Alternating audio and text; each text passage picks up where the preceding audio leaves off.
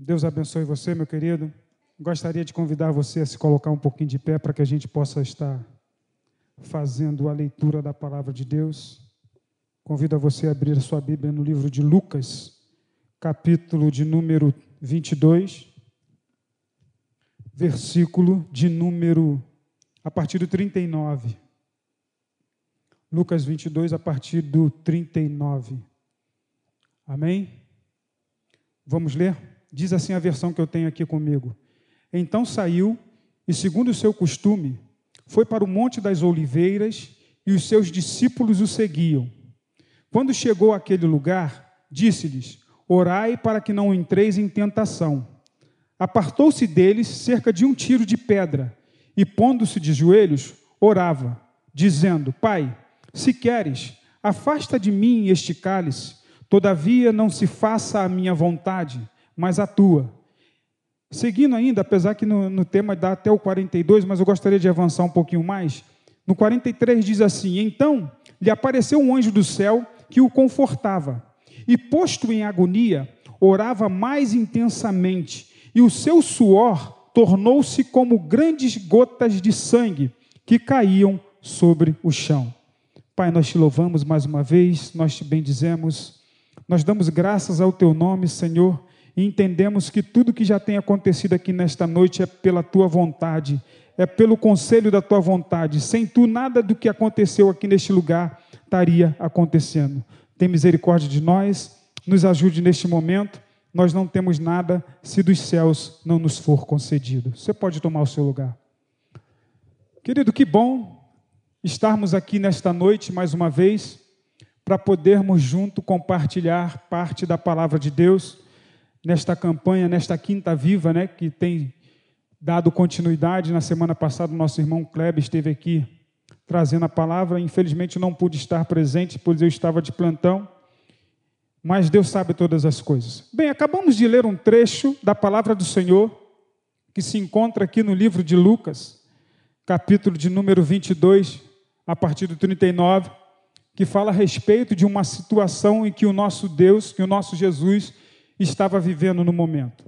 Mas antes da gente entrar diretamente neste ponto, eu gostaria de fazer algumas considerações com relação a Lucas, esse doutor, este evangelístico. Há, há algumas classificações por parte de alguns teólogos, de alguns estudiosos, que diz que Lucas era alguém que estava sempre muito próximo do apóstolo Paulo. Era evangelista, foi também um dos autores do livro de Atos e colaborador do evangelho junto com Paulo.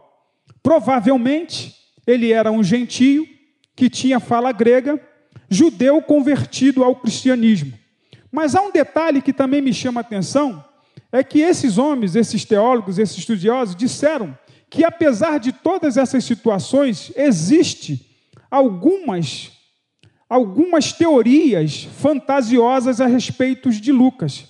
E uma dessas que eu separei aqui diz o seguinte: dizem ter sido ele escravo de Teófilo, que viu nele capacidade, habilidade e inteligência, e a partir desse momento entendeu e achou interessante custear os seus estudos. Então ele acabou escrevendo Lucas na faculdade de Tarso. Foi justamente a partir daí que Lucas então conhece Paulo, encontra com Paulo e então os dois passam a andar junto. Era uma pessoa que já tinha na sua natureza, nesse seu dom, carregava com ele, alguém culto, doutrinado, alguém que era praticamente educado e era detalhista em tudo aquilo que costumava fazer. Ele tinha uma preocupação muito grande, principalmente quando ele passou a escrever o seu evangelho, ele procurava ver nos detalhes, nas entrelinhas. Ele pensava e entendia que não devia deixar escapar nada daquilo que ele estava percebendo. E em várias ocasiões, ele era alguém que estava, que, que era testemunha ocular. Então, quando a gente percebe essa questão de testemunha ocular, nós entendemos que não há nada melhor quando você vem narrar um fato daquilo que você viveu, daquilo que você experimentou, daquilo que você esteve presente. Quando se acontece dessa forma, nós entendemos que a facilidade de nós errarmos se torna bem menor, porque você estava lá, você não está escrevendo, você não está redigindo nada que alguém chegou e trouxe para você, mas você estava ali, e por, pelo fato de você estar ali, fica muito mais fácil você escrever e pronunciar e trazer aquilo que você de fato deseja que aconteça. Ele foi um dos que provavelmente acompanhou Paulo até os seus últimos dias de vida. E mesmo depois de Paulo partir, ele deu continuidade ao evangelho, né? E praticamente veio a falecer na Grécia, já com a sua idade avançada. Oração sob pressão, esse é o tema da quinta viva. Nós poderíamos definir oração.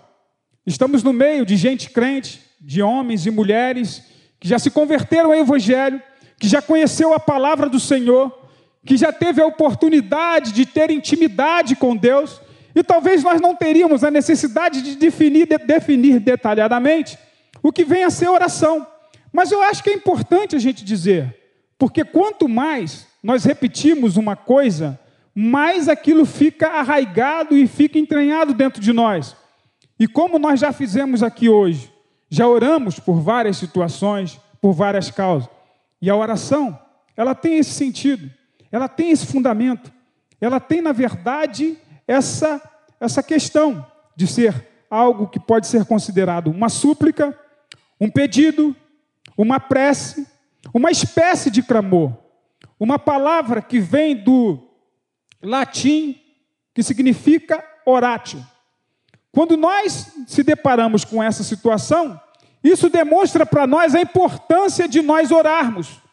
E isso é algo que deve fazer parte da vida do crente desde o primeiro momento em que ele conhece a palavra de Deus, desde o primeiro momento que ele é visitado pelo Senhor e começa a caminhar com Deus. Por que disso? Porque a oração é ela que vai sustentar parte da sua vida. A oração nós podemos dizer tranquilamente, sem nenhum medo de errar, que é como respirar. O crente não pode deixar de orar, porque se eu deixo de orar, a tendência é que eu venha me esvaziando cada vez mais e distanciando cada vez mais de Deus. Por isso essa importância. O livro de 1 Tessalonicenses vai dizer o seguinte: 5,17. Orem sempre. Orem sem cessar. Ou seja, eu não preciso ter tempo exclusivamente para isso. Eu não preciso estar, em, em parte, preocupado em estar num ambiente exclusivo para fazer isso que é orar. É claro que vai existir situações em que nós vamos estar juntos, como essa desta noite, em que nós temalizamos e colocamos como um culto de oração, e viemos juntos aqui para unir as nossas forças, unir as nossas vozes e junto interceder ao Pai que está nos céus em favor até mesmo de uma causa específica. Como já foi dito, oramos aqui nesta noite pelas famílias, oramos aqui nesta noite por ação de graça pelo aniversário do nosso seminarista Renato, oramos aqui pelos nossos governantes, Oramos aqui por aqueles que estão fazendo o voto. Oramos por aqueles que estão em busca de um batismo com o Espírito Santo. Oramos de, por diversas formas e diversas maneiras, porque assim acreditamos que é possível ser. E no livro de Mateus diz uma oração específica, no sentido: se crer, receberão tudo aquilo que você pedir em oração. O livro de Crônicas que foi o título da, da, da abertura do culto, que diz que se o meu povo, que se chama pelo meu nome, se humilhar e orar, se arrepender do seu pecado, se afastar daquilo que é ruim, se afastar daquilo que é desprezível, eu sararei, curarei e trarei para perto de mim, estará bem próximo a mim. Isso é forte, isso é interessante. Mas só que o tema, ele não está só relacionado à oração ele vem seguido de uma outra palavra que diz sob pressão. Como é que seria isso? Como é que eu poderia lidar com esta questão? Como que eu desenvolveria um momento como esse? Como é, é como é orar estando sob pressão? Porque estar sob pressão é algo forte. É algo que é sobrecarregado por alguma outra questão.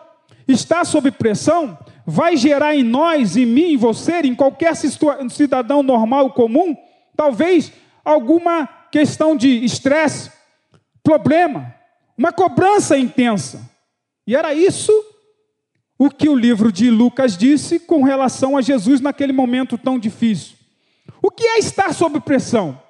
Hoje em dia, isso parece ter se tornado muito comum, principalmente nas empresas, principalmente em alguns lugares onde nós devemos algo a alguém, alguma coisa, no sentido secular normal. Por exemplo, a semana passada eu estava diante do meu supervisor e nós estamos vivendo um momento de, de, de obra, de reforma, e lá onde eu trabalho o negócio está acelerado, uma velocidade muito grande, e são uma série de solicitações e querem tudo muito mais para ontem.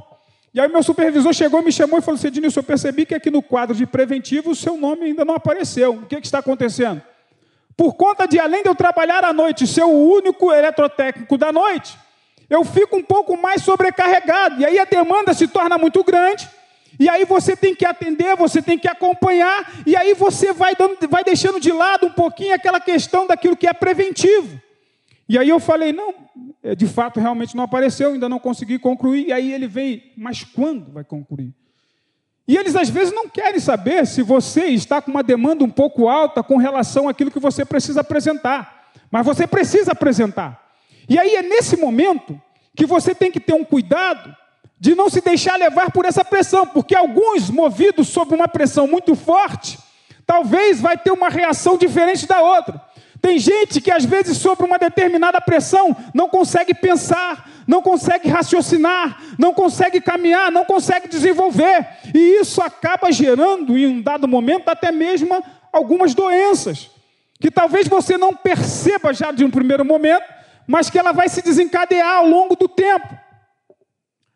O livro de Marcos e o livro de Mateus, eu fiz uma comparação, lendo esse texto, de Lucas 22, para tentar ver como cada um se colocou diante daquilo, desse texto com relação a Jesus. Aí no livro de Mateus, eu só separei o que eu entendi que poderia servir como chave. Disse que quando Jesus estava ali no Monte das Oliveiras, e mais precisamente no Getsemane, ele sentiu uma tristeza tão grande, uma aflição tão grande, que era capaz de matar. E aí eu fui para o livro de Marcos. E no livro de Marcos, por incrível que pareça, estava praticamente idêntico. Ele externando que sentia uma tristeza tão grande e uma aflição que era capaz de matar. O livro de Lucas demonstra, de fato, por que ele era um pouco mais detalhista a gente vai ver um pouco mais além com relação a essa questão só da tristeza que ele estava sentindo que era capaz de matar. Eu parei em cima disso para tentar entender um pouco melhor o que estava sentindo o mestre naquele momento. Uma aflição, uma angústia, uma dor, e era tão grande que era um sentimento de morte.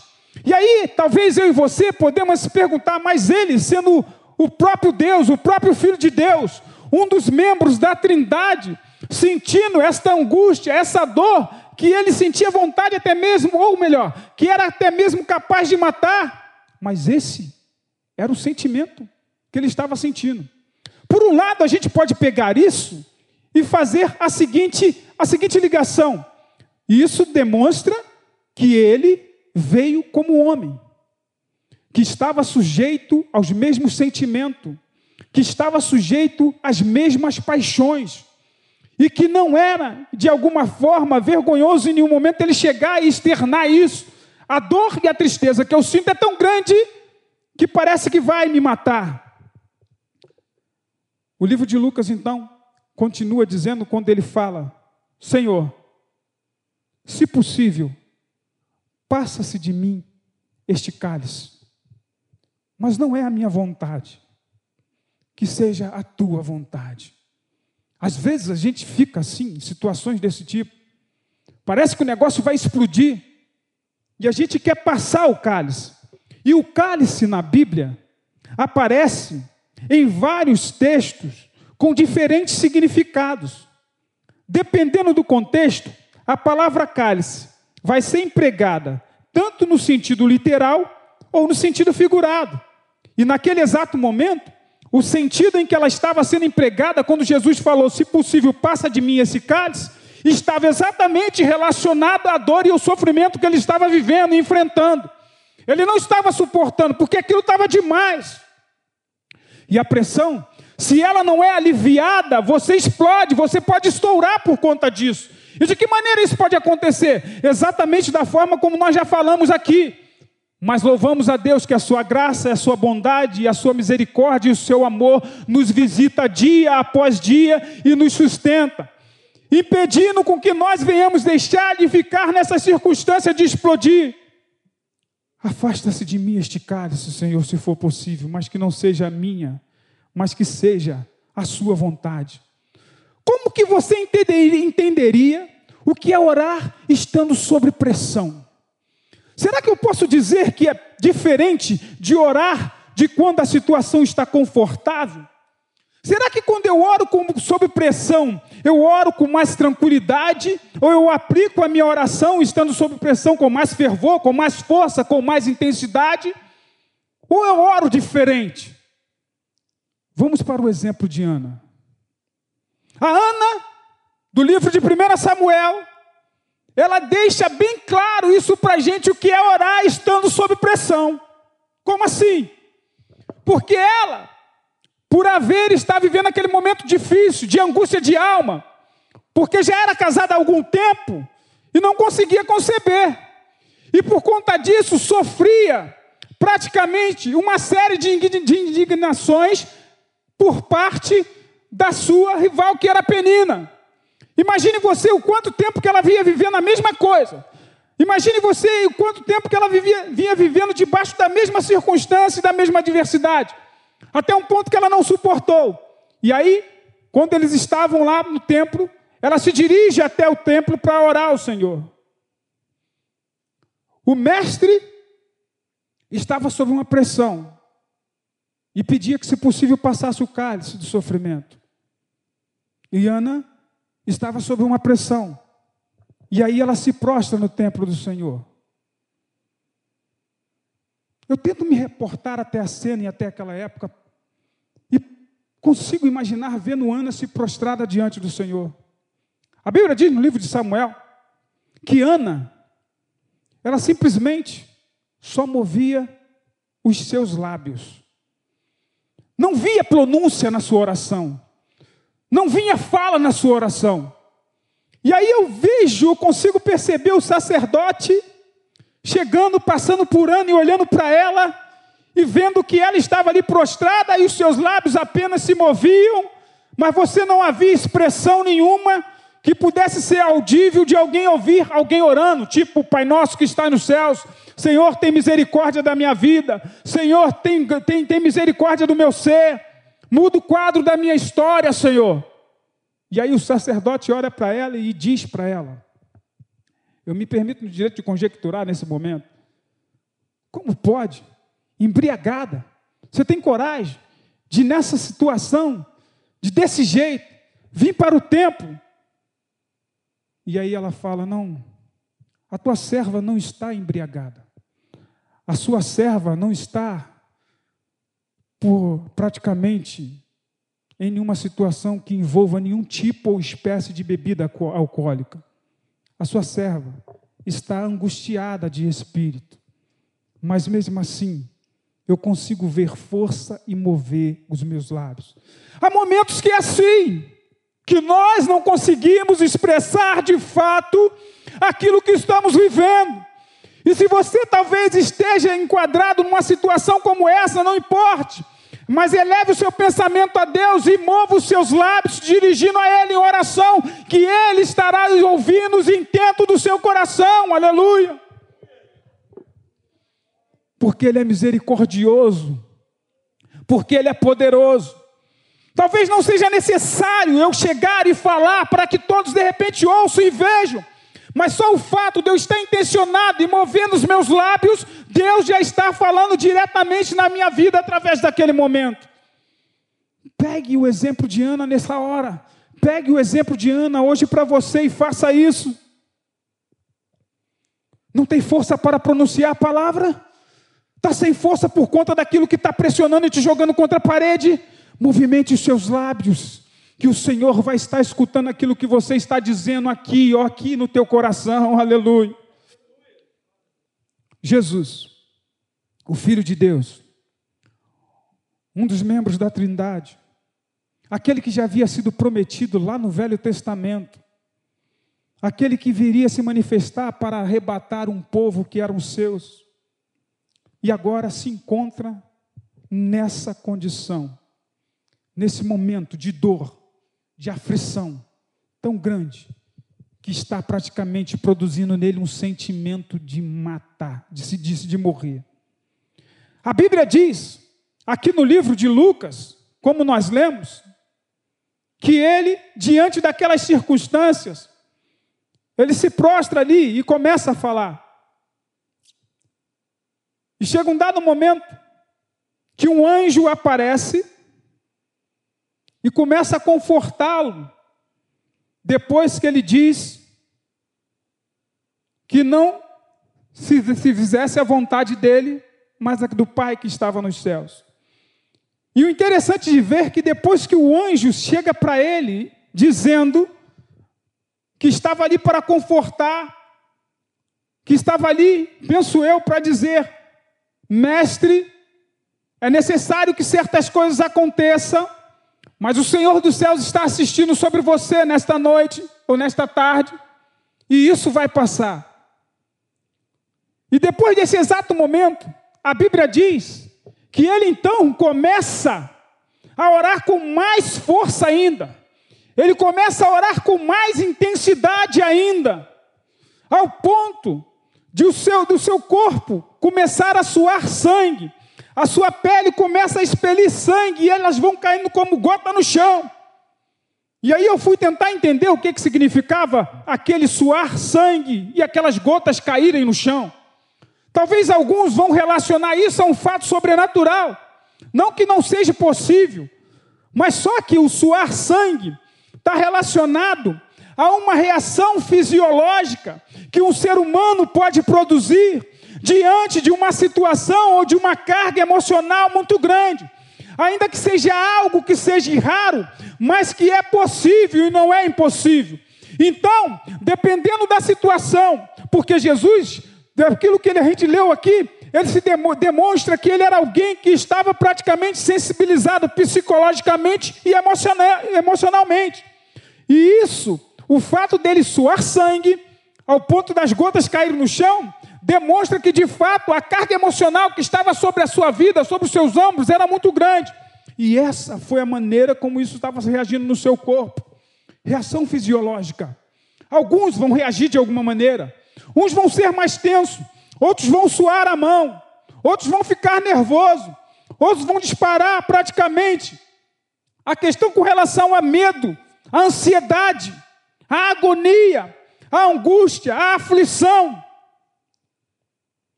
tudo isso poderá ser produzido em alguém que esteja sobre uma carga emocional muito grande. Talvez você não vai suar sangue, mas talvez você vai ter palpitações além daquilo que é o normal. Talvez você vai produzir em você um receio maior do que aquilo que você está acostumado a ter. E aí é que nós devemos nos preocupar. O Senhor se encontrava naquele momento como alguém em agonia. E estar em agonia é estar praticamente angustiado é estar em sofrimento, é estar em aflição.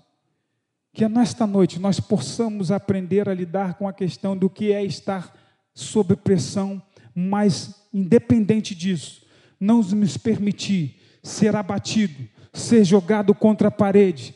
Esta noite, ainda que nós estejamos sob pressão, não vamos deixar de orar, independente do lugar onde que você esteja, porque em algum momento, em algum momento, eu estive sob pressão e eu não estava dentro do lar, do meu lar, eu não estava aqui na casa do Pai, mas isso não impediu de eu chegar a um canto específico e orar a Deus e pedir que a graça dele transbordasse sobre a minha vida, porque eu acreditava que Deus é Deus acima de todas as coisas e que ele não dá provação além daquilo que nós possamos suportar. Creia nisso, querido.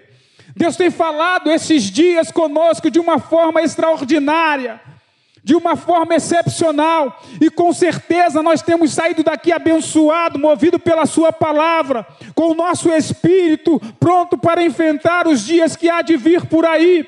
A pressão, ela só está começando, por isso, esse tema não é, esse tema é proposital, não é por acaso, é Deus movendo o coração dos homens que separaram isso para que nós fôssemos abençoados e preparasse as nossas vidas para enfrentar tudo aquilo que tem para vir sobre nós. No nome de Jesus.